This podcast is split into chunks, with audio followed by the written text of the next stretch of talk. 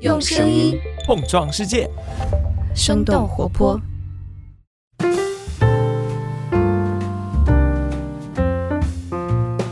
大家好，欢迎收听《声东击西》，我们一起用对话来发现更大的世界。我是徐涛，今天和我坐在一起的有两位嘉宾，先来说一下第一位嘉宾哈，第一位是夏一凡，他曾经是网球职业运动员，代表我们国家也出去打过比赛，现在呢，他是我的同事，对，做生动早咖啡的监制，跟大家打个招呼吧。大家好，我是一凡。可能大家听到我说一凡的这个经历，估计就知道我们可能要聊什么了。前几天，一名非常了不起的网球选手小薇，她是告别了网球赛场。小薇她是不光影响了很多女性网球运动员，改变了女子网球比赛的很多传统和风格啦，而且事实上也作为 role model 影响了很多其他行业、不同肤色、不同种族、不同性别的人。所以我就觉得还蛮值得拿来说一说的，所以就邀请到了一凡。但是呢，因为我对网球太不懂了，所以我要拉一个帮我救场的人。然后这一位嘉宾其实也是上过我们《声东击西》节目好多次，现在收听量最高的应该就是这位嘉宾曹魏。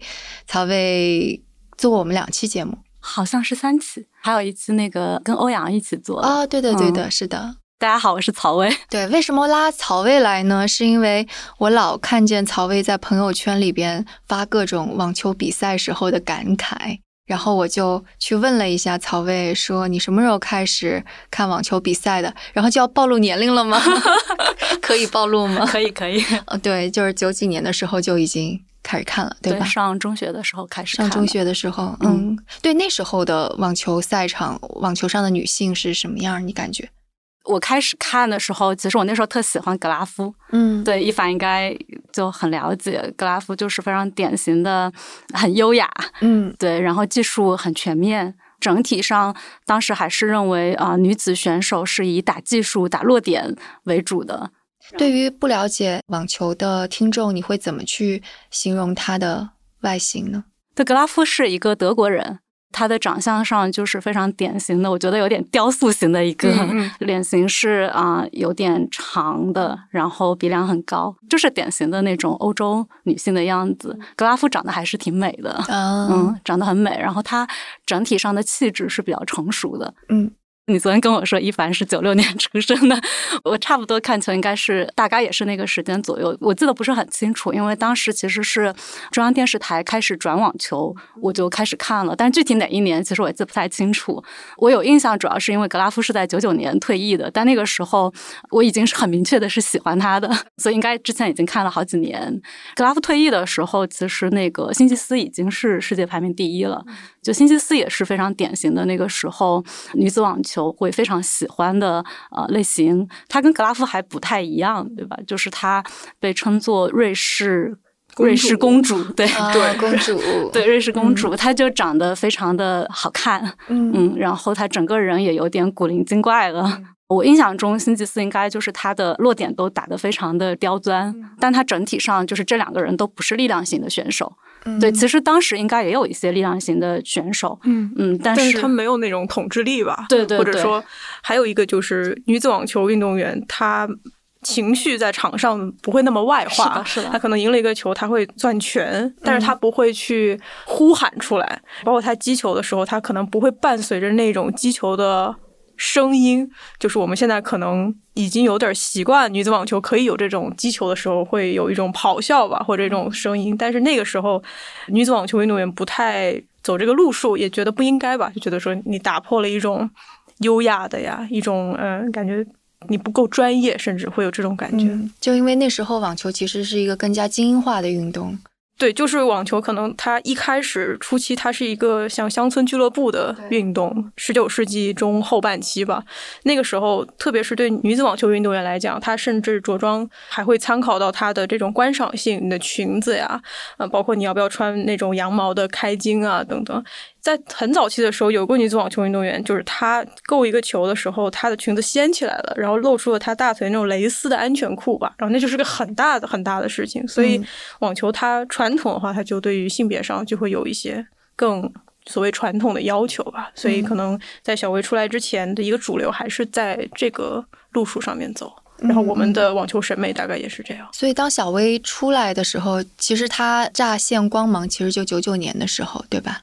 小薇应该是九八年开始进入职业赛场，对，然后九五年打了 qualifier，打了预选赛，但是他九九年是十七岁拿了第一个大满贯，对，嗯当时还是赢的辛吉斯，对，嗯而且很小年纪，当时应该是十七岁，但其实他跟辛吉斯差的不多，对，女子网球运动员可能出成绩在早期的时候还还挺早的，跟现在有一点儿对对，我觉得那个时候就包括我觉得小薇其实对整个女子网球的印象很大的一个改变，也是因为她职业生涯真的很长。嗯，对，就是你在那个之前，你就觉得大家都是年少成名。没错，对，像星期四应该是十六岁的时候拿了第一个大满贯，嗯嗯，所以她从啊九七年，九七年她是十七岁对吧？反正应该差不多这个年纪，九七年就世界排名第一了。嗯，所以他在啊九九年跟小薇去打比赛的时候，其实他也很年轻，他也不到二十岁。然后格拉夫他其实是不到二十岁就已经全满贯了，全满贯就是四大满贯的这个冠军都拿到了，而且他好像不到二十岁那一年就是是拿了一个啊、当年的一个就是年度全满贯，嗯。所以就是他的这个成长的路径就是年少成名，但是他们其实很早就会退役。对，我觉得小威，包括像现在费德勒等等，他们有一个突破，就是他告诉你，有人跟你说你因为做了这件事儿不能打球了，你因为多大了不能打球了，嗯。他把这个东西打破了。因为在三十岁以后的女性。呃，女子网球运动员拿过三个以上大满贯的人是没有的。小薇三十岁以后拿了十个，嗯呃，然后她四十岁退役，她把这个天花板已经设在这里了。以前可能大家三十岁就想说，那我要不要回家呢？我要不要去开展副业呢？但是现在年轻的运动员看到小薇四十岁的时候，他就会把这个长远的规划放得更长，所以女性运动员的寿命就会变长。然后很多人在三十、四十岁之间，他会去考虑结婚、生小孩儿，哈，就是有一些这样的规划。以前大家就会说，那我就把这个节点设在这儿吧。退役，然后就去生小孩儿。但是小薇就是告诉你说，我不仅可以生着小孩拿大满贯，我还可以在生小孩的时候有肺呃栓塞这样啊非常严重的问嗯题，而且他是有病史，他还不是第一次，但是他可以回来之后，呃一年以后可以打到很深的轮次。所以有人做到这个事情，对于后备运动员来讲是特别重要的，他就是展现了一种可能性。啊，你就觉得说啊，我不应该给我自己设限，最起码有人已经把这事儿做成了。嗯，对，我觉得那个可能是后来才发生的，但在九九年他拿大满贯的时候，其实已经是对网坛是一个冲击了。因为我们本身就是不属于你在白人世界，嗯 对，所以当时就是对我们来讲，就是黑人这件事情的冲击没有那么大。对，就是他作为一个少数族裔，然后进入到这样一个运动里面去，就是打破了他原有的那个偏见。我感觉这是我长大之后才了啊解的事情。嗯对，当时最直观的感受还是给整个网球技术带来的冲击。对，因为你原来啊、呃大家全部都是非力量型的。一凡刚才讲的，就是大家也非常的优雅，他的跑动，然后他的击球都是非常传统刻板印象的女性化的。对，那当时小薇出来，她整个的技术给人的感觉其实是非常男性化的。嗯对，但这个词不是很好。对，这个嗯就是其实大家对她的第一个评价，就是说你像一个男的。对你说九九年那会儿他出来的时，候对，其实就有了，尤其是她作为一个黑人女性，加上这种肌肉的这种线条，你知道就会加码这个所谓男性化的批评，而且马上就会延伸到，因为他是来自于一个很，就如果看过国王理查德的话，你就知道他的那个家庭来源是一个。ghetto 是个这种贫民窟嘛，然后他在公共小区的这种破烂的球场上打球等等，所以男性化的这个批评之后，马上就延伸到跟种族有关、跟阶级有关等等，所以当时我看的时候，我也是没有那种说种族，但是我确实觉得哇，这个不一样，就是视觉上冲击力击特别的很大大，而且他的服装对于我而言，视觉上来讲，他因为九十年代的网球运动员是不允许穿像荧光色这种东西，然后我早期看的时候，可能零五零七年，他零七年澳网还是什么决赛，穿了一个荧光黄，就很冲击，你就觉得说他胆子。很大，你就觉得这个人他除了打网球以外，他还有别的能力、别的追求，马上就把他从这个一溜的女子网球运动员里面拔出来了。他好像有一些更多的东西。我作为一个从更早之前看球的一个观众来讲，那个时候因为媒体的报道是非常典型的，啊，认为他就是靠力量来取胜的。实际上，对我们观众也是有一些影响的。对，就是你还是会被那个媒体的报道给引导，觉得他说那个现场解说是吗？呃，不光现场解说，就是你媒体上也会去报道，就是小威是一个什么样的选手。对，就是他会影响你的认知嘛。后来回过头来，你会意识到说他的技术其实非常的好。嗯，对。但当时你会忽略这个东西，因为以前就是技术流的嘛。当小威出现之后，大家就讲她的力量是碾压性的，对这些女选手，但没有关注到说你光有力量的碾压其实是不够的。嗯，如果你再回看她的这个比赛的话，你会发现她在十七岁赢辛吉斯的时候，她本身的当然她后来的技术会更成熟一些。那那个时候她技术并不逊色，嗯，然后她在这个基础上，她还有了力量的这个优势。这是为什么？我说当时其实也有其他的这个。力量型的选手，你比如说达文波特，其实就是个力量型的。对，当时小威是。半决赛是先赢了达文波特，就你很明显能看到小威跟达文波特之间，就是小威是有很明显的优势的。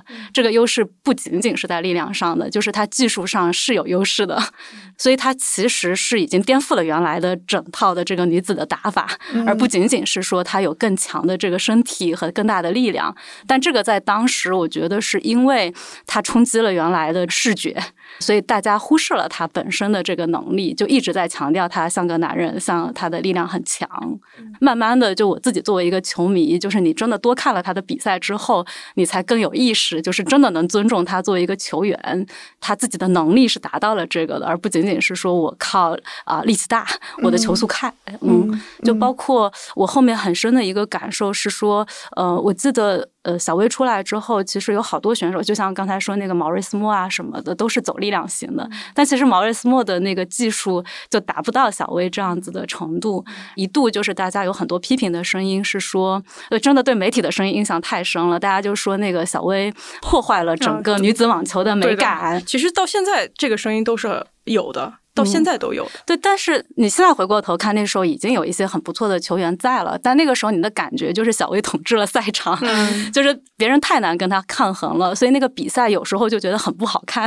呃，你作为一个观众，有时候会觉得，哎呀，怎么这么不好看啊？总是他赢。对，但你真的度过那个时间之后，你就会发现，其实他就把大家推向了一个新的技术的高度。女子选手要更有力量，然后同时你要有这样的技术，你真的才能去。跟他抗衡，对，你看现在啊，新出来的一些女子选手，其实慢慢的都是在力量和技术上都是可以做到的。大小威他们也不是因为黑人，所以他才能做到这个，是因为他们从小的训练，就是他使得他的身体能达到这样子的一个呃力量的强度。像刚才一凡说这个可能性，我觉得他们本身也创造了一个可能性，就是告诉女孩说，你如果从小这样训练，就是你是可以这么有力的。嗯，对你不是一定要。像以前那样打球的，嗯嗯，哎，一凡，从你的训练，你能来说一说这种？因为我我不知道你在训练的过程当中会不会对小威整个的影响会有更细节的体会。我小时候有一段时间很想变得像他那么强。哎，你是五岁的时候就开始练球了？对，因为他的打法震惊我的是，他就站在底线，然后很强的底线打法。球过去，对方就傻住，然后就结束了。对很小的孩子来讲，哈，就是这么理解。你愣住的那个是几岁？也就是五六岁，我就觉得这个是怎么做到的？然后我就想学，然后就开始出界，开始落网。而且你的技术很不成熟，特别是还很小的时候，其实是打软网的，就是软的网球，小的拍子嘛。我就学他非常快的挥拍，非常快的发球，然后被教练拎出来说：“你的程度是不到这样的，你不能做这样的事情。”他知道你在学小威，他知道我在学一个。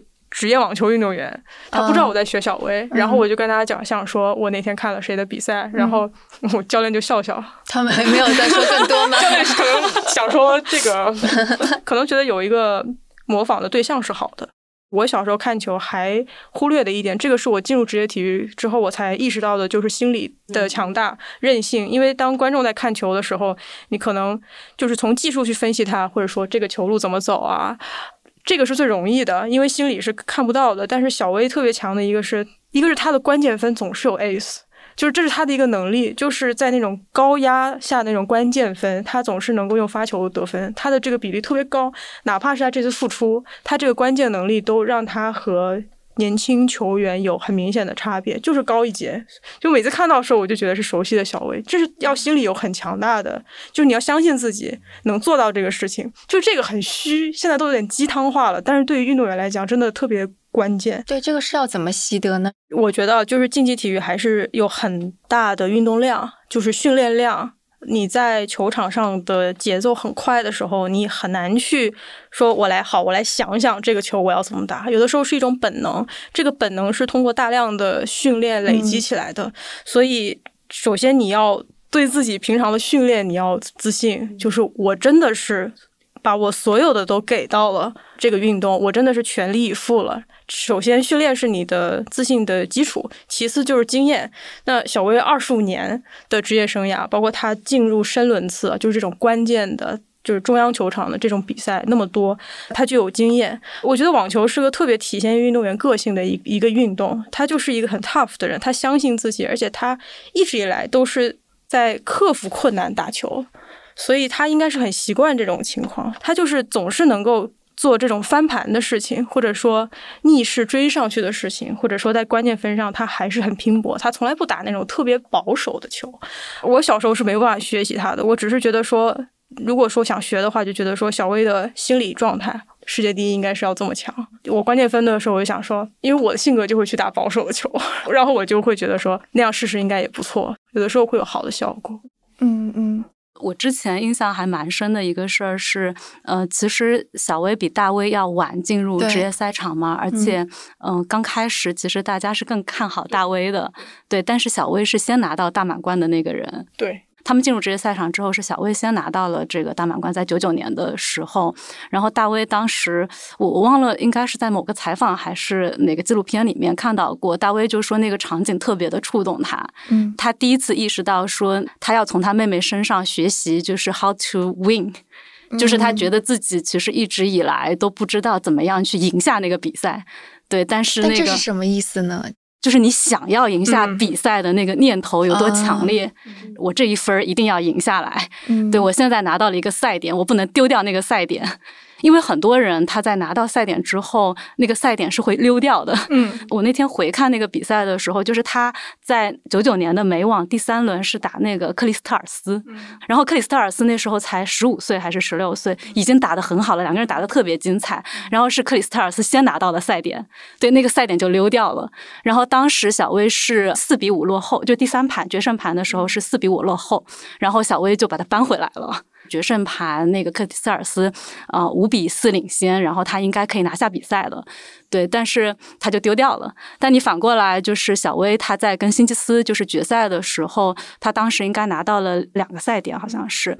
他后面有个采访就讲，他说我当时就觉得我要拿下那一分儿，如果今天不拿下的话，我的机会可能就溜走了，而且他有可能很长时间都不会到来。对他当时那个念头就是我一定要拿下这一分，那种东西就是不是每一个球员身上都有的，所以小威就会给别人一种特别 powerful 的感觉，就是他永远都能拿下他要拿下的那个比赛。诶，但之前伟大的网球运动员、女性网球运动员，他们到赛点的时候是。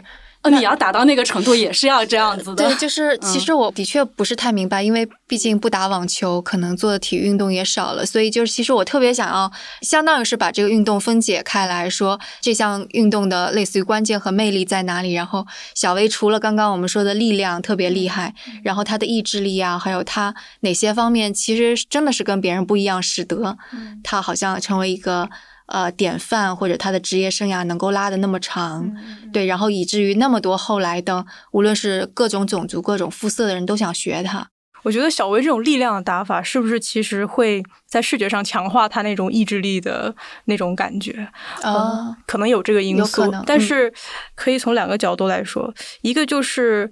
二十五年垄断女子网球本身就是一件非常非常困难的事情。如果只是我喜欢这项运动，或者说我想赚钱，它一定要有个很大的驱动力，它才可以做这么久，而且在这么长的时间内保持一个很高的水准，因为在小威之前有很多很优秀的网球运动员，像博格呀什么，他们就是很年轻就退役了，因为他不想打了。当运动员没有想赢的欲望的时候，他甚至会对这个运动产生很强烈的反感。当时博格跟麦克伦打完决赛之后，他输了，直接就。出去坐车就走了，他如释重负。他打到了温网决赛，他输了，他觉得太好了，这个事儿终于结束了。然后他退役之后，他很长一段时间拍都不碰。然后据说萨芬也是退役之后拍都不碰，就是不是所有的人在打网球，他都热爱这件事情，或者说他都有一个驱动力去把这个事情赢下来，因为他这种高强度的运动，然后。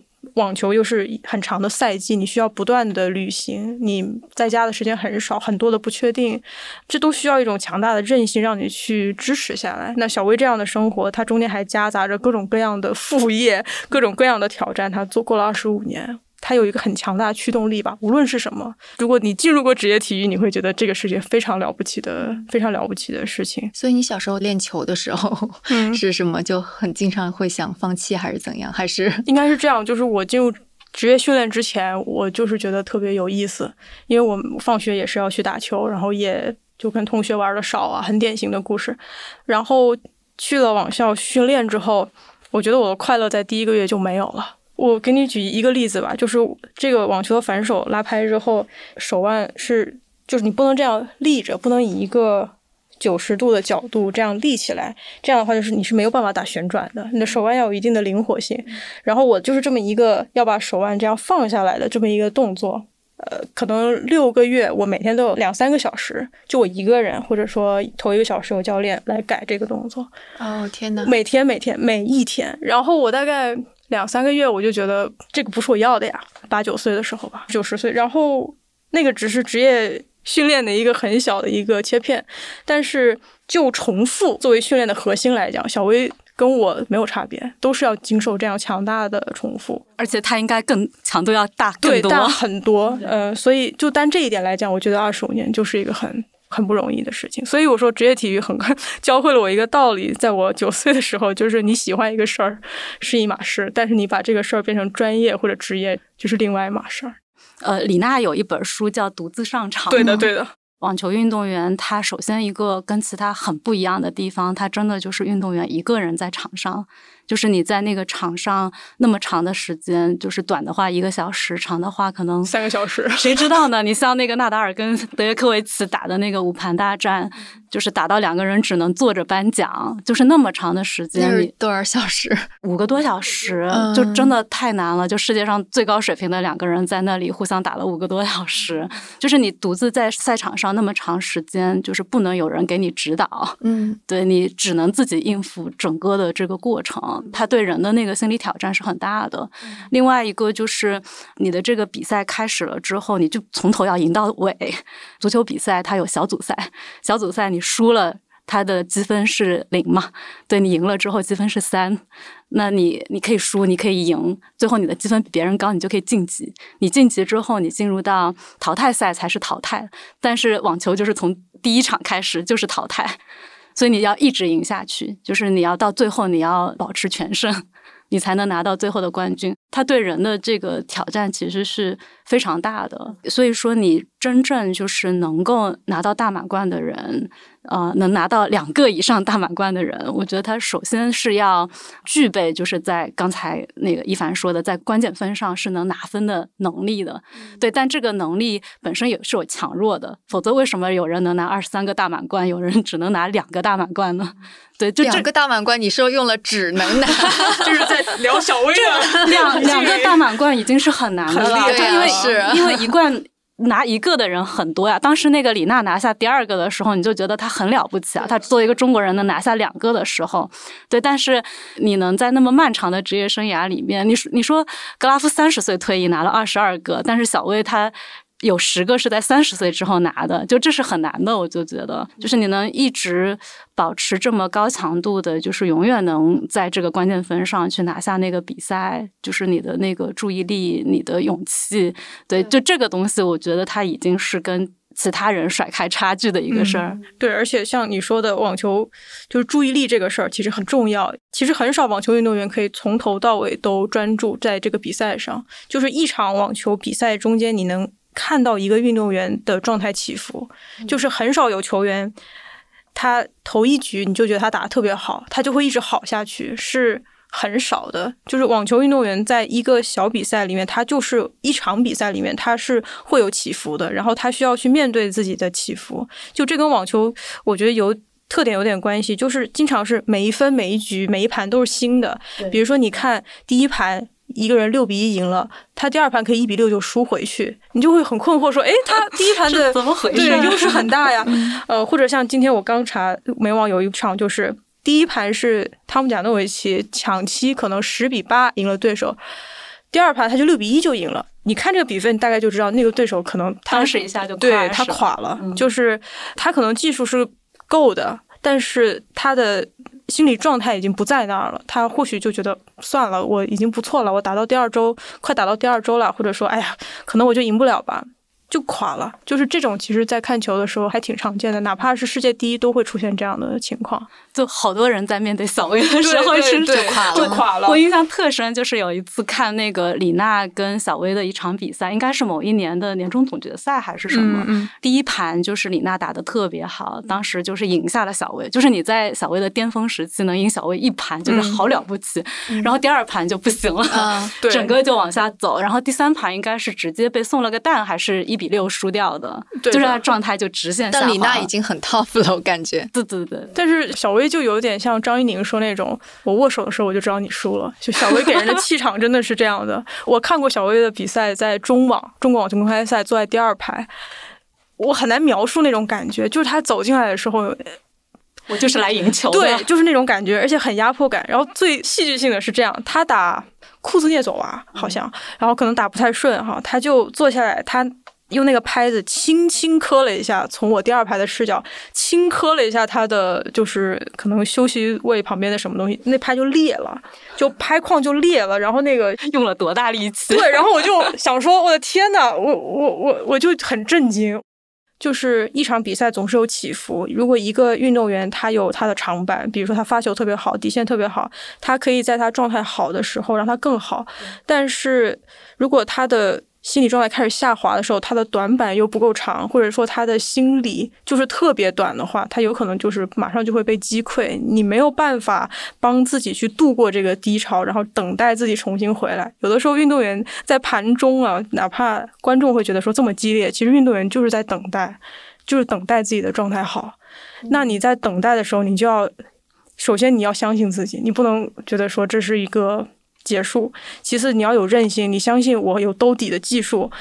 然后小薇就是她展现出了这种东西，她每次哪怕她有低潮的时候，她都能够去，你能感觉到他不断的在试态势。对，她会试试这个方法要不要上网，她会试试我要不要，就是我上旋多一点，不要再打那么平击。你能看到她在不断的试，就是那个过程其实是很。很难的，对于观众来讲，如果你能看得懂网球，你会觉得说他真的很了不起，他一直在试，他没有放弃，他没有躺平。嗯嗯，所以他到这一次的最后一场也依然是用那种这种状态。我认为是，是的，我认为是，就打的有点感人了。我 当当时就觉得，就是他第二盘四比零领先，你都很难想象他后面被追上了之后，他又能把这个比赛给赢下来。对，嗯，对，而且他关键分没拿下嘛，对，然后。他能让这个事儿过去，然后我重新再来，因为有的时候关键分没有拿下的运动员哈，比如说他明明这个盘可以拿下，他让这分溜走了，然后别人拿下了之后，下一盘的第一局一般都打得很差，他就留在上一盘了，他就觉得说哇，怎么这样？我我是不是对出不来了？但是小威这种超一流选手，他就是能够很快的出来，他就是转过身。找球童拿两个球，拍拍球，然后到发球，他就让这件事情过去了。这是个很超人的能力。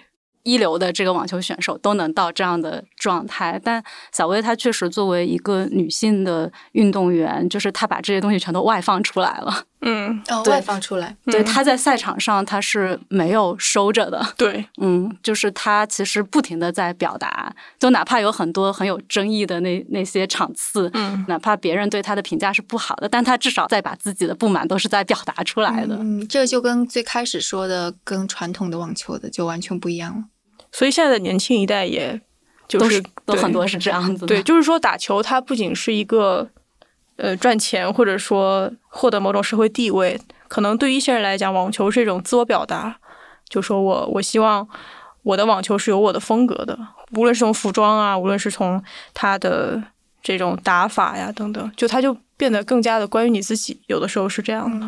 不过这个感觉好像也跟小薇在非常小的时候接受采访的时候，别人说你想成为谁哦是吧？我想别人成为我。对对对对，就还挺一以贯之的。我不知道这个是不是跟当时不是很确定啊，就是他这是他自己个性，完全就是他个性使然，还是当时呃确实因为大家都是在关注大威，包括他爸爸应该也是培养大威更多一些，他自己更像是我想要去做这件事情，他完全是被自己驱动的。他就形容他自己小时候是他姐姐的这个 copycat，就他姐姐做什么他就做什么，他姐姐喜欢什么他就喜欢什么，对，他就一直跟在他姐姐后面。其实因为他没有那么多人关注他，而且第一个出去的其实是他姐姐，面对压力的人是他姐姐。他当时就说那个其实就是一直跟着看他姐姐的比赛嘛，他就从他姐姐的失败里面去学习。就很多失败，他不用自己去经历了，他姐姐就去经历那个失败，经历那个压力，他就知道当那个场景发生的时候，我应该怎么办。所以他其实当他自己真正面对那个场景的时候，他已经从他姐姐的那个失败里面学到了一些。就他一直就会讲说，没有 Venus 就没有 Serena 嘛。肯定跟他自己性格，比如说他觉得他姐姐就是一个比他更优雅的人，对他自己是一个没有办法把自己的情绪收住的人，对。但另一方面，就是确实他姐姐是那个最开始面对所有压力和所有问题的人，对他其实是在后面，他完全是可以属于自己的，对，他就去做自己想做的事情。恰巧他的动力又很强，他又有非常坚韧的这个性格，对，所以他后面其实获得了比他姐姐更大的一个成功。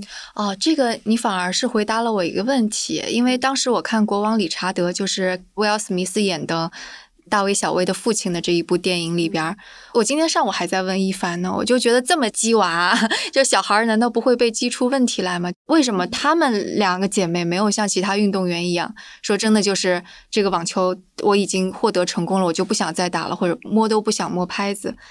我就想，如果有这么一个 tough 的父亲，这么就是一定要把小孩激到这种路上，那可能你这个某种程度上解释了为什么小薇的职业生涯会这么长，是因为她的自驱力可能足够强。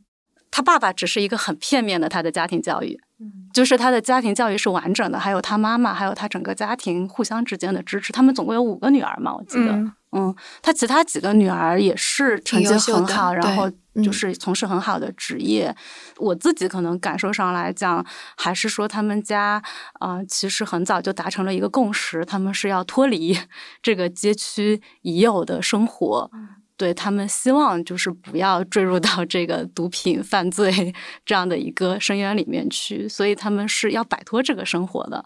对，然后他妈妈也是提供了很多的，就是给到这个家庭的一些支持的，包括他们两姐妹，其实媒体每一次都会不停的拿他们两姐妹比较，但是他们两姐妹的情感其实是从来没有受过影响的。嗯，就我觉得这个，嗯。不是很片面的，仅仅是他爸爸鸡娃，而是他们整个家庭的这种教育价值观，他们的家庭文化应该还是挺好的。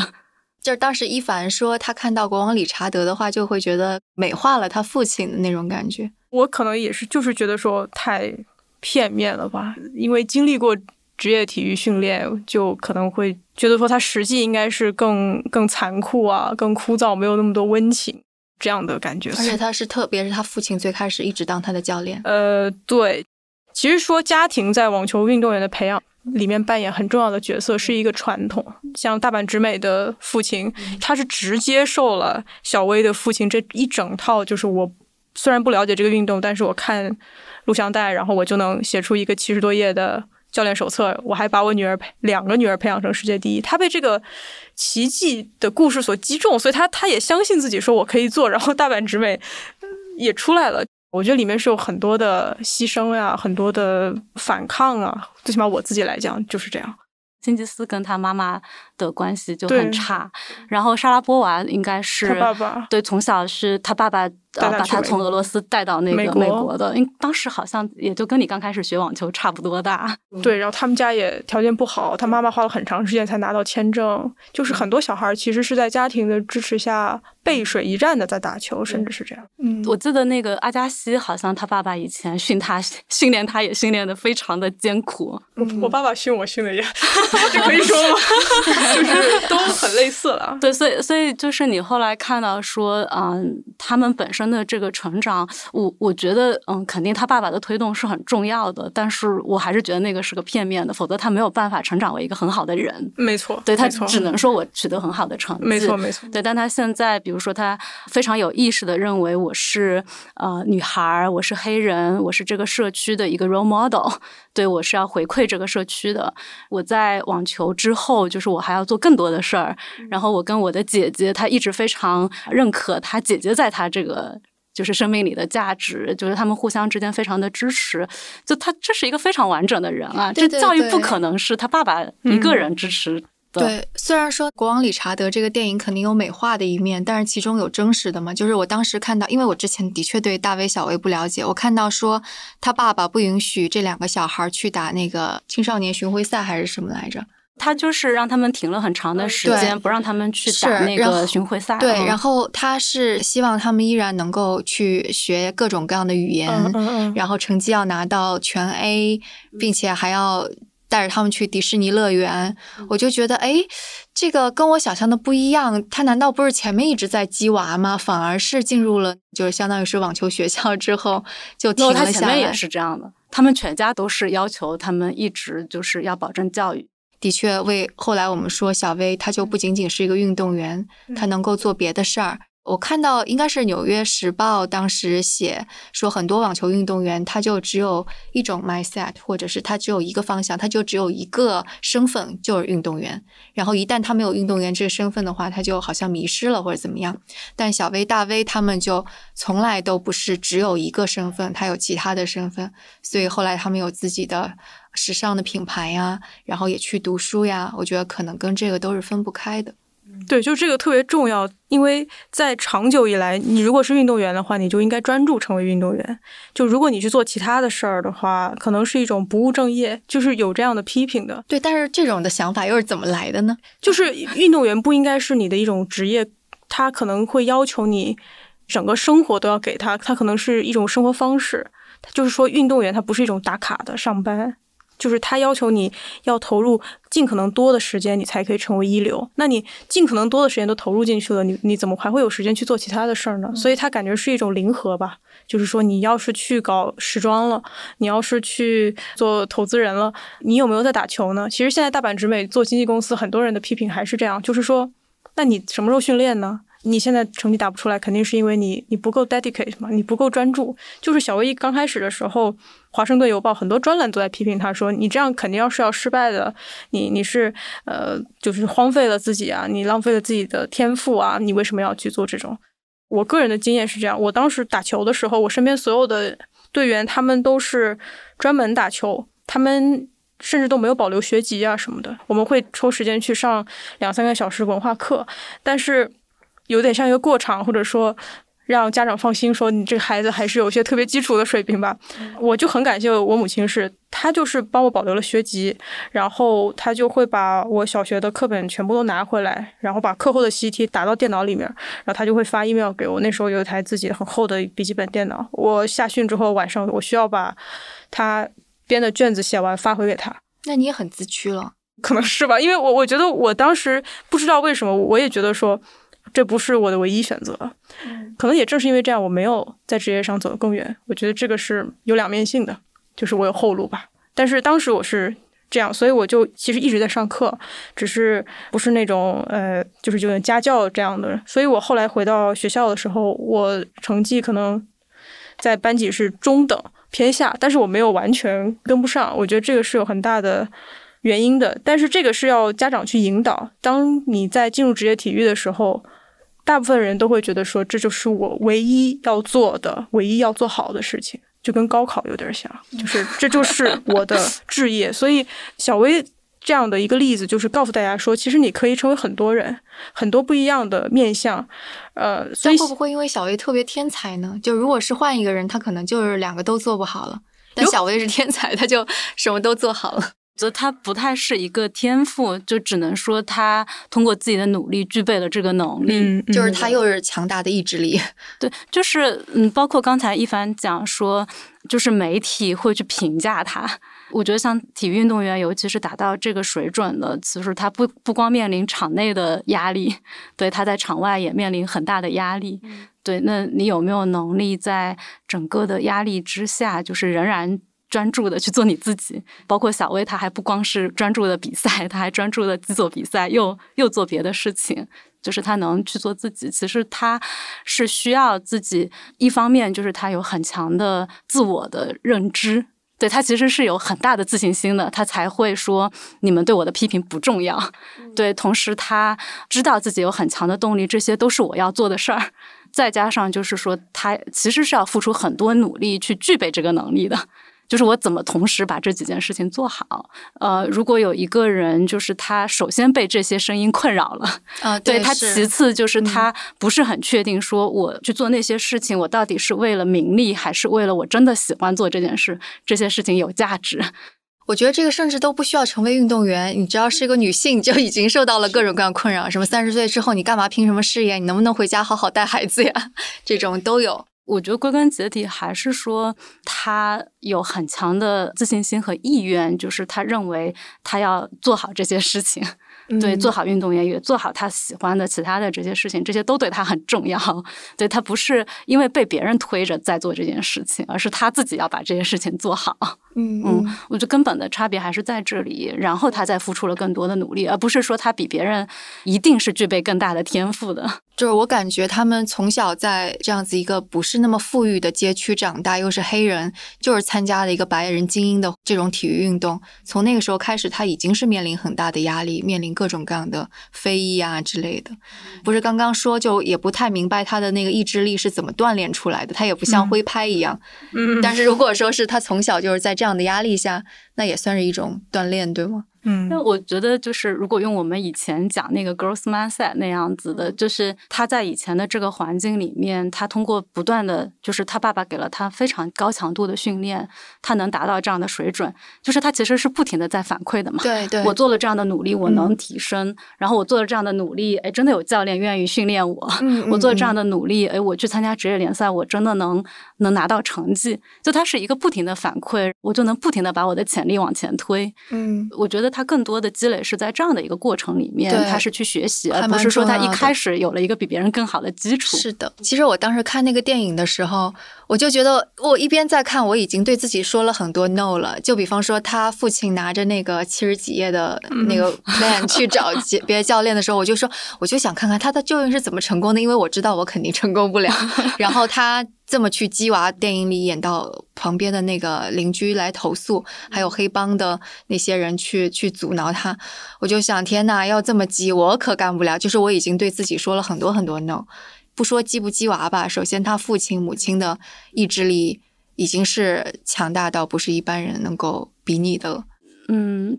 接着刚才一凡说他那个可能性嘛，就是我还是觉得像小薇，她为什么会作为一个 icon 一样，对，还是她那个可能性太多面了。她作为一个黑人。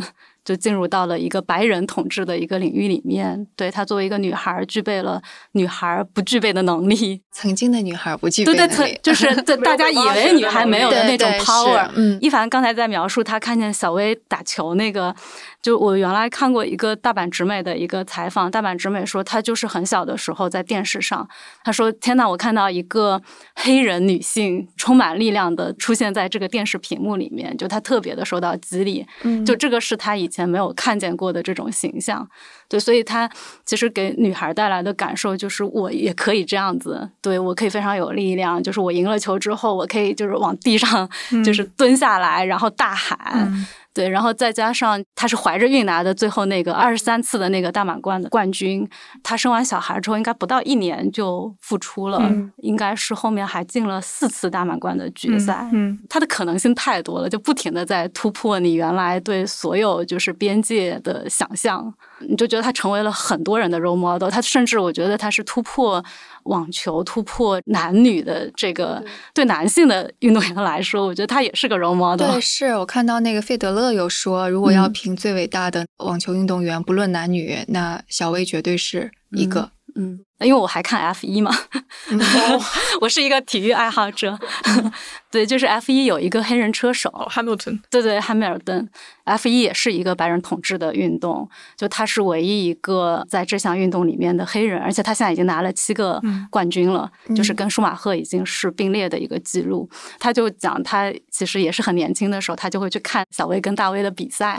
对，就是他发现说呢，同样也有啊其他的人。就是跟他一样在做同样的事情，就是在一个白人统治的运动里面努力，就是做到最好。他觉得对他来说也是一个很大的激励。嗯，小薇她创造的那个可能性是超越这项运动，超越这个女性的。对他的影响力不是仅局限在网球里边，包括像美国拿的奥运会金牌最多的田径女子运动员，她是在三十多岁怀孕的时候患那个先兆，呃，对对对，她是患了先兆子痫还是什么，就是一种高血压会对脏器造成损伤。她就是看了小薇。他居然还能够这样付出，还能够打，然后他也出来参加东京奥运会，然后拿了一枚铜牌跟接力金牌。这种 legend 传奇之间互相的影响，互相的激励。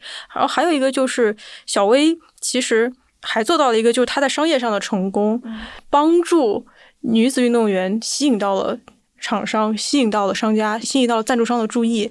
男子运动员他不需要那么积极的去证明自己的价值。但是女子运动员需要主动证明自己有很大的商业价值，你才会被看到。所以当时一个就是小薇她跟 Nike 的合作，包括之前跟 Puma 的合作的那个战袍是完全的颠覆性的。无论是她在用这种牛仔的材质，还是穿靴子这样的运动鞋，还是穿那种非常紧身的，就是你从来没有见过的这种剪裁，从来没有见过的样式跟颜色，带起了这种风潮。然后大家又看到他其他不同领域的表现，所以更多的钱来赞助了女子网球运动员，来赞助了女子运动员，就是这个是小薇的一个更大的一个贡献，就是他为后面的人铺了一个路，就是你们现在就会更好走了，因为他有很多的这种商业资源来到女子运动这一块儿，因为一个运动员他的商业价值其实 有的时候是跟他的这个运动成绩是一样重要的，但是之前有很多人他可能成绩很不错，但他的商业价值不够高，就很影响到他的。继续的发展，就是在网球里边的话，还是虽然说它的同工同酬就是在女子运动里面走的很前面了，但是像法网跟温网都是零六零七年才实现了同工同酬，而且甚至只是单打实现吧，对吧？所以这是一个很后期的事情。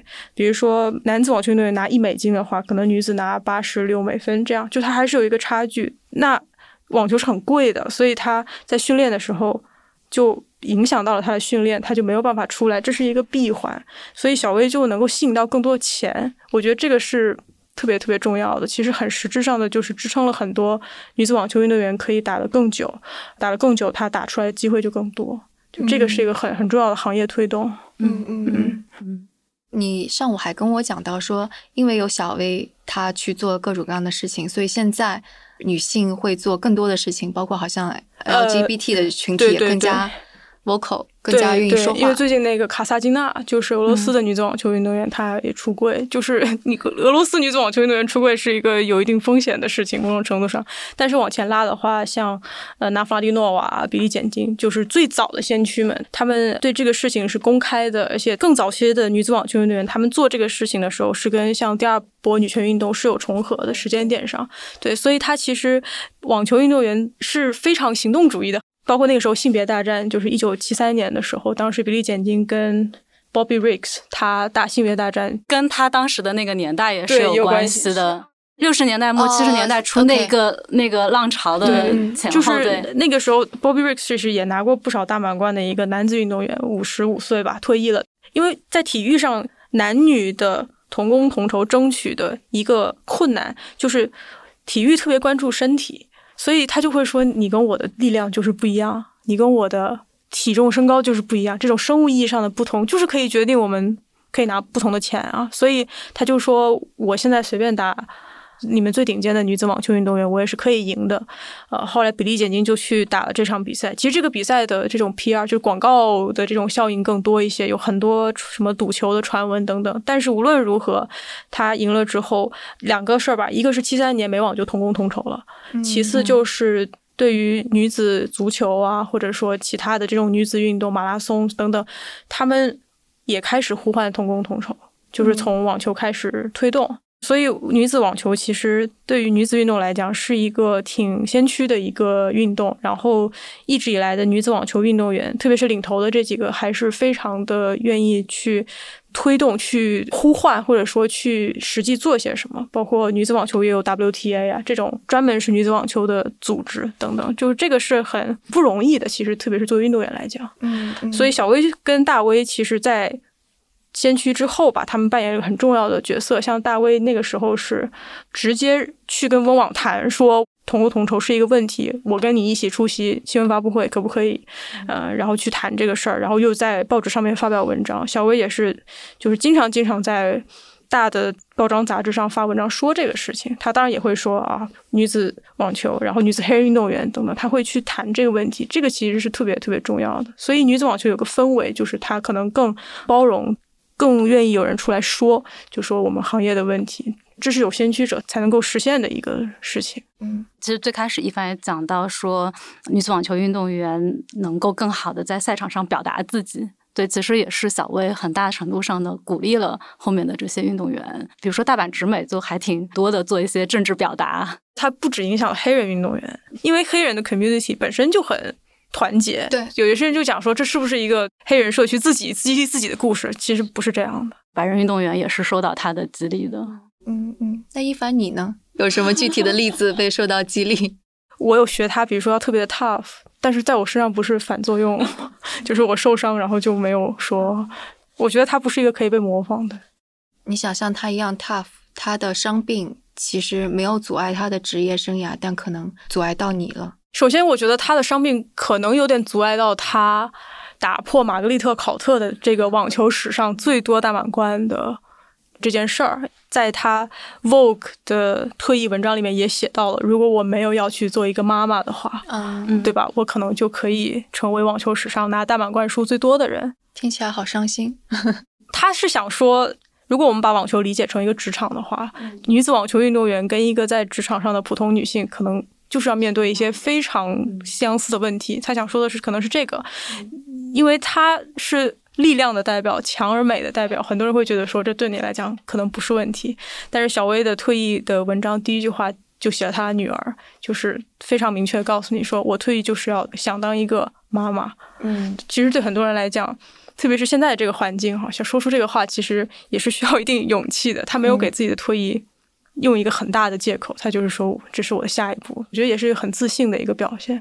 然后我受伤是这样，就是竞技体育是特别残酷的，如果你短期内没有全力以赴，或者因为伤病休息的话，你可能就被淘汰了。所以我当时是我的别人在进步，对，而且是非常飞快的进步，因为有很多人他是会多练，给自己加更多的条件，他在健身房怎么样？我当时是我的左膝盖，因为。一个很小的发球动作的不规范吧，就有一点受伤，然后就开始疼。但是我特别害怕被淘汰，特别是我有个队友，他因为受伤就休息了两周。两周之前他可以赢我，两周之后我就赢他了。那个对我冲击特别大，而且我总觉得中国这么多人打网球，比我。厉害人很多，或者说大家水平差不多人很多，根本他们根本不缺人，所以我就没有去跟教练说。直到我最后跟教练说的时候，我的膝盖已经呃受伤的比较严重了，就没有办法继续打球。其实职业体育通过伤病淘汰掉的人是很多的。然后小威呢，他是有很多的瞬间，很多人都认为他没办法打了。他的很多的伤病，包括他的肺栓塞这些东西，很多人都说了他他是二十九岁患的嘛，就觉得说他要退役了。对啊，他那肺我就觉得那个还挺太太不可思议了，那个就相当于是静脉栓塞的一样的，对吧？嗯，当然我们不知道说他到底是走过了一个怎么样的康复阶段，但是你知道这个事情对他的身体机能伤害一定是巨大的。他为了补回这个身体机能，并且达到可以支撑他的打法的那样的基础，以及能够进入大满贯的决赛还拿冠军，你知道这个路是需要非人的努力以及意志力才可以完成的，而且他还不止完成了一次。但是他有很好的团队去支持，嗯啊，然后他又很诚实的面对这个事情。我属于只学到了 tough 的部分，就忽视了说团队沟通的重要性，所以就被伤病淘汰了。嗯，故事就是这样。但但我确实觉得在伤病里面。你的职业生涯面临下滑，甚至是结束，我觉得这个是个正常的现象。包括说，你即使回来回到赛场，你没有办法达到以前的这个状态了，这个也很正常。小薇其实她确实，你都不说伤病，她。其实就是因为怀孕离开这么长时间，那别人就是进步了，那大阪直美就是出来了，你就很现实没有办法。但是我觉得小薇她本身在肺栓塞那个情况下，她生完小孩应该还出了挺多问题的，对吧？产后抑郁什么的。对，在这个情况下，她还会复出，不到一年就复出。对对，就是她她努力让自己回到赛场，我觉得这个事情本身已经很激励别人了，因为很多人在那个时候就放弃了。对，所以其实当时一凡跟我说的一句话，当时。一下子打动我，就是说那个 she always come back，嗯，总是会回到赛场上。但我确实觉得最残忍的一点是，就真的只有像他这样做到，他回来之后。就是还是打破了别人的这个认知，大家才会认可这样的回来。因因为真的也很多人回来了，但是没有达到这个成绩。对，因为刚才在跟一凡讲一八年的这个，我们去看温网那一年，呃，我还看到了阿扎伦卡的比赛。阿扎伦卡也是产后复出，但是阿扎伦卡就再也没有回到世界第一的水平。对，所以。就是如果没有小薇，就是在产后复出做到这个程度，大家也不会觉得女性产后是 OK 的。没错没错。对，克里斯特尔斯那个生完小孩之后也复出过，也没有办法再达到后来的这个之前的那个状态。对，嗯，就是小薇做的特别好的，才能被看见。某种程度上，就是女性运动员面对的这个挑战就是这样，你需要特别好。你才能被看见。你看你，你对比费德勒吧，当然我很喜欢费德勒，对他没有任何不敬，有点危险，没有任何不敬。但是你确实就是像费德勒，他现在零零星星的复出。我当时看到媒体对小薇复出的报道，我真的觉得非常震惊。就是说小薇啊，没有拿到他的大满贯冠军，小薇产后复出进入大满贯决赛，你不觉得很厉害吗？但是媒体会说他没有拿到，他丢掉了他的冠军。那费德勒这个年纪，他出来就是。大部分时间拿不到冠军的呀，就好多时候都打不进四强，大家还是觉得哇，费德勒出来打球了，好棒啊！对，就这个评价是很不公平的。就是一凡刚才说的，就是女性，你你真的要做到非常极致，然后大家才能知道说，哦，那这个可能性真的被创造出来了。对，所以你说小薇跟别人的区别，就是因为她把这个事儿做的很极致，而且很持久，所以她那个影响力才能出现。就是你没有办法昙花一现，告诉别人说这事儿可能，就是没有办法在女性和这个少数族裔这件事情里面真的去激励到大家。因为前两年看了那个呃乔丹的纪录片，嗯，The Last Dance，对，但乔丹就是他就是个运动员。我印象中很多人要求他成为一个公众人物，为黑人的这个政治权利发声，然后乔丹其实是明确的拒绝了。嗯，对，他就说我对政治不感兴趣，然后我就是一个运动员。但是嗯，其实小薇。他还是挺不一样的，对，对他知道，呃，我作为包括大威，其实也是一样的，就是他知道，说我作为这样一个身份出现在公众的面前。对，那我就是会对这些人产生影响。嗯，对我我是要 take 这个 responsibility 的。嗯嗯，哎，对，就说到这个，就是因为他们，但我也很喜欢乔丹啊 就是经典球迷是吗？对，像就是因为当中有一段是大威和小威，因为说他们在那个印第安纳威尔斯这个对那个地方。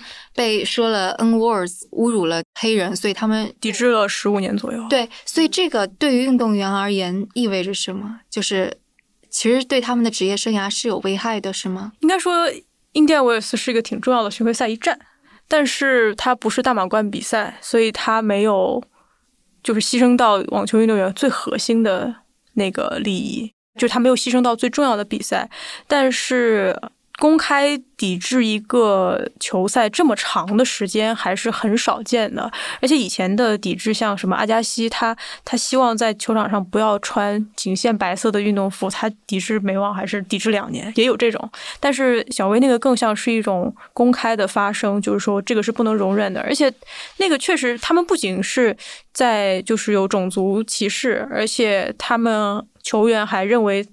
她们姐妹两个打假球，嗯嗯嗯，嗯，所以就是多重的，而且是在整个比赛过程中都是非常敌对的，对，非常敌对的。然后她去跟她父亲拥抱的时候，大家也是特别，就是后来大阪直美在印第安威尔斯也被讲了 N words，科耶高斯据他说 也在球场上被讲了 N words，就是说这个不是一个特别特别少见的事儿，而且很多的网球观众，特别是一些人，他会把网球当做一个秀场。他就会去直接去影响这个网球运动员，所以这个不是一个那么少见的事情。但是公开抵制只有他们做了，嗯嗯，明白。因为其实当时他们还挺年轻的，对，很小，对，挺年轻的，就是二十岁左右。对对，我。觉得这个事情不太说是他们 sacrifice 这个职业的啊生涯里面的什么重要的东西，然后去做这个事儿，更多的还是他借助这个做了一次公开表达。嗯，对，但实际上公开表达这个事儿就很重要。就是对，就说你伤害到我了，嗯，就说你作为观众，我首先是个人，再是一个网球运动员，不是说你买票了你就可以说什么，这个还是挺重要的。嗯。但其实那个应该是个一千积分的赛事，对，那是个很重要的，对，但它不是大满贯，应该这样就只是这样了，对，重要非常重要的一站。OK，明白。对，补充一句，对不熟悉网球的人，小薇今年四十一岁。四十，快四十一，快四十一岁，应该是九月份四十一岁。我跟他跟费德勒是一样 大的，我也是我这个年龄。为什么？不是不暴露 啊？没事儿，我不在乎。就四十岁挺好的一个年纪，就是对于运动员而言很残酷，但对于我而言，我觉得是个好的年纪。确实是这样。你想哈，对于四十岁来讲，在运动员里面算是元老级了，但是在一个普通人来讲，四十岁可能他可能最成功的部分还没开始呢。这是一个挺有趣的事儿，就是有一天我看。大阪直美跟斯瓦泰克就是前世界第一跟现世界第一，他们在疫情中有一个视频，然后他们两个就在说，我们现在在打球，我们现在所经历的东西好像是我们生命的所有，但是你往回跳开看，我们退役的时候是很多人可能博士没有读完，可能刚刚开始工作几年，就是这种时间感知上的落差，让他们重新去思考说。我作为运动员，我要怎么更有意义的度过这段时间？以及我不作为运动员之后，我是谁？就是他们更早的在思考这个。然后小薇就自然就会提到他，就是在这个对话里面，小薇自然会出现，因为他就是一个答案。就是说，你可能不会做到百分之百他那样，但是他是一个答案，就是。他这个事儿是可以做的，这个其实也是很多人退役，你都不知道他之后要做什么。但是你知道，小薇现在他是一个投资人，他投了很多公司。他在呃打球的时候，他就联系了 Met Gala，然后他 Vogue 什么，他也做 design。他零三年就去上了设计学院，就是你知道他之后要做什么，而且你大概也有个概念，他做的还挺好。对，知道他未来还是会有点绚烂的。对，就是你知道他是一个完整的人的轨迹，不像有一些运动员，他退役之后就戛然而止，你只了解做运动员的他。嗯嗯，作为一个不太呃，就看体育赛事之前也不太运动的人，现在运动，你会觉得就之前你作为运动员的这个 mindset 影响到你现在作为一个非运动员的状态吗？会，首先就是对 deadline 非常的 非，就是因为运动员生活就是非常有规律的这种，你你需要。非常的自律，呃，你不能偷懒，所以在这种程度上，你就会给自己设，比如说我几点要做什么，几点要做什么，这种生活节律上的一种永远的调整。包括运动员的性格，呃，对于网球来讲，就是接着刚才说独自上场，我觉得李李娜这个标题取的就特别棒，你就是你自己，你是你自己的教练，你自己的心理老师，你自己的体能师，你自己的裁判，你要去争取在网球外，你要。搭自己的团队，这个是跟很多运动员不太一样的。比如说乒乓球、羽毛球，他可能是在运动队里边，但是网球就是个人运动，所以说你要找自己的教练，你要找自己的理疗师、体能训练师。现在像斯瓦泰克一些年轻球员还会找心理教练，啊，然后你要找自己的 agent，找自己的经纪人，你要自己传，对对对，你要自己传团队，然后你要打电话给你心仪的教练说。你有没有兴趣？我是一个什么样？特别是低排名的时候，你你需要给人 pitch 的，说我是一个这样的球员，我们什么时候约个时间看看有没有兴趣？哎，那那个小薇的父亲。的那个时候，他写 plan，然后去找教练是其实是有这个传统的，是吗？所以他并不是一个特别莽莽撞撞就写 plan，然后 pitch。他那 plan 是他们出生之前他就写好了。对对对，不是，但是我就说，就是因为就是比方说哈，如果像本来就是其实这个体制是这样，你不能够，你之前没有这样的呃例子，那你去 cold call 这个好像更难一点。但是感觉如果是有这个传统在，那他父亲做这样子的。pitch，感觉就好像容易了一点，那个是一个比较常规的操作吧，或者说像比如说温网的这个冠军莱巴金娜，他父亲也是去莫斯科找各种赞助人，因为他们家没有办法支持，所以他不仅要找教练，还要找赞助人，就是这个团队你要自己攒。对于网球运动员来讲，这个能力就要求在运动员之外了。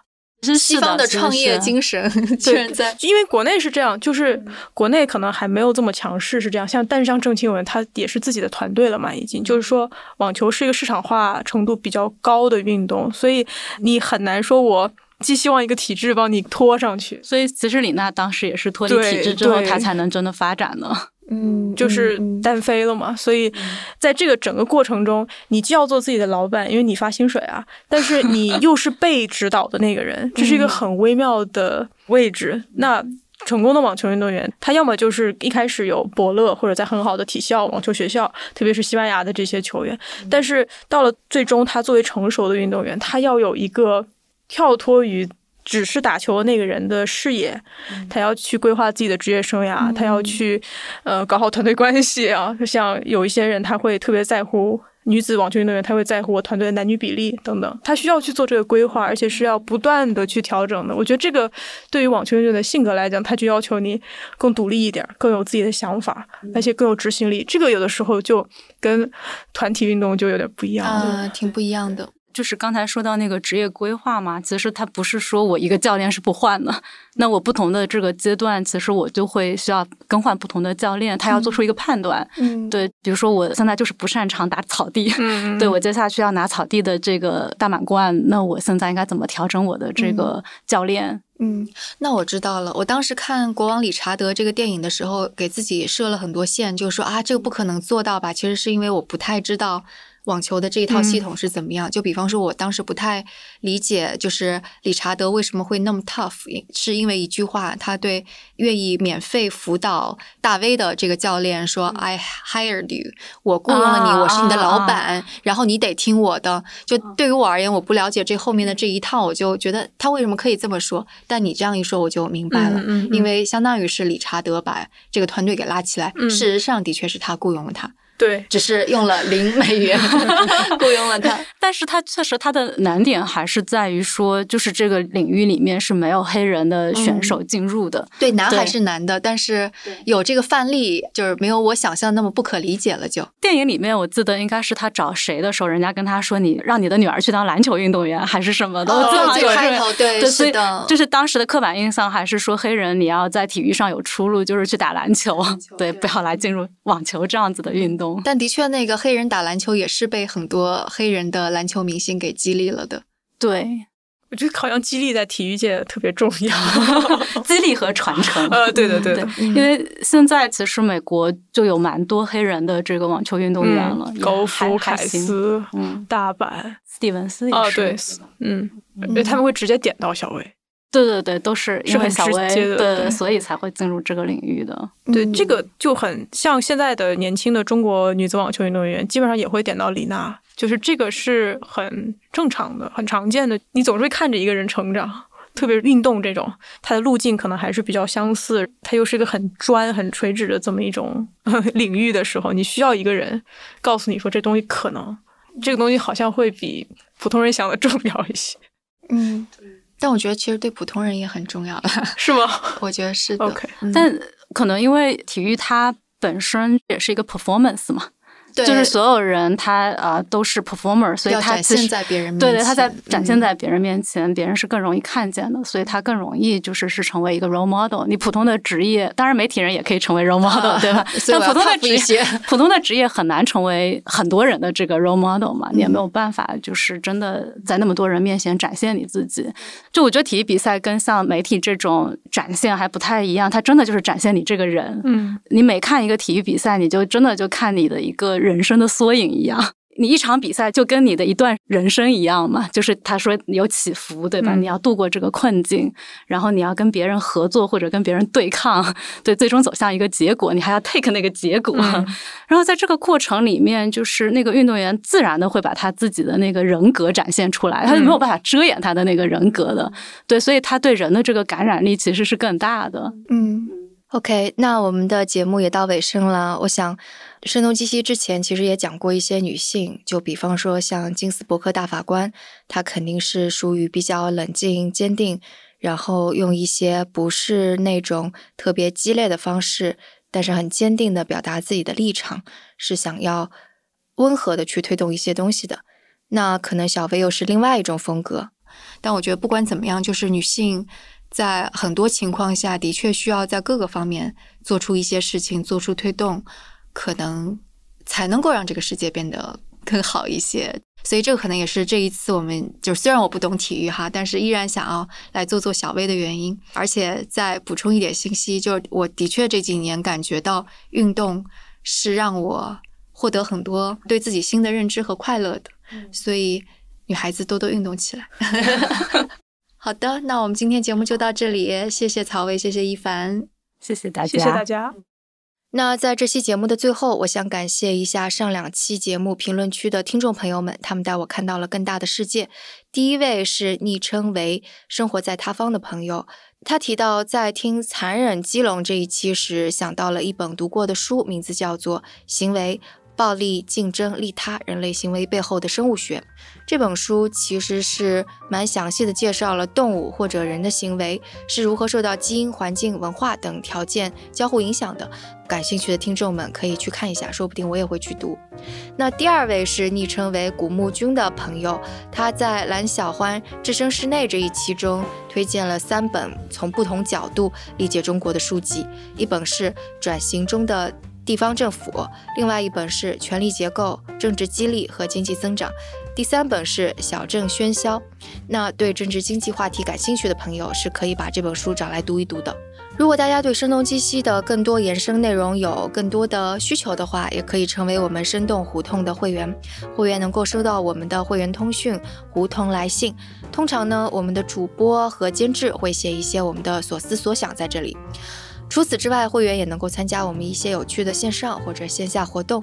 当然，作为会员，你也可以给我们来信，我们肯定是会一一回复的。当然，成为会员也是在支持我们做出更好、更优质的内容。我们每周新的内容的推出都少不了大家的支持，所以也请大家来支持我们啦。那成为会员的方法在 show notes 中有，大家可以点击我们音频下方的文字来加入。那我们下期节目再见。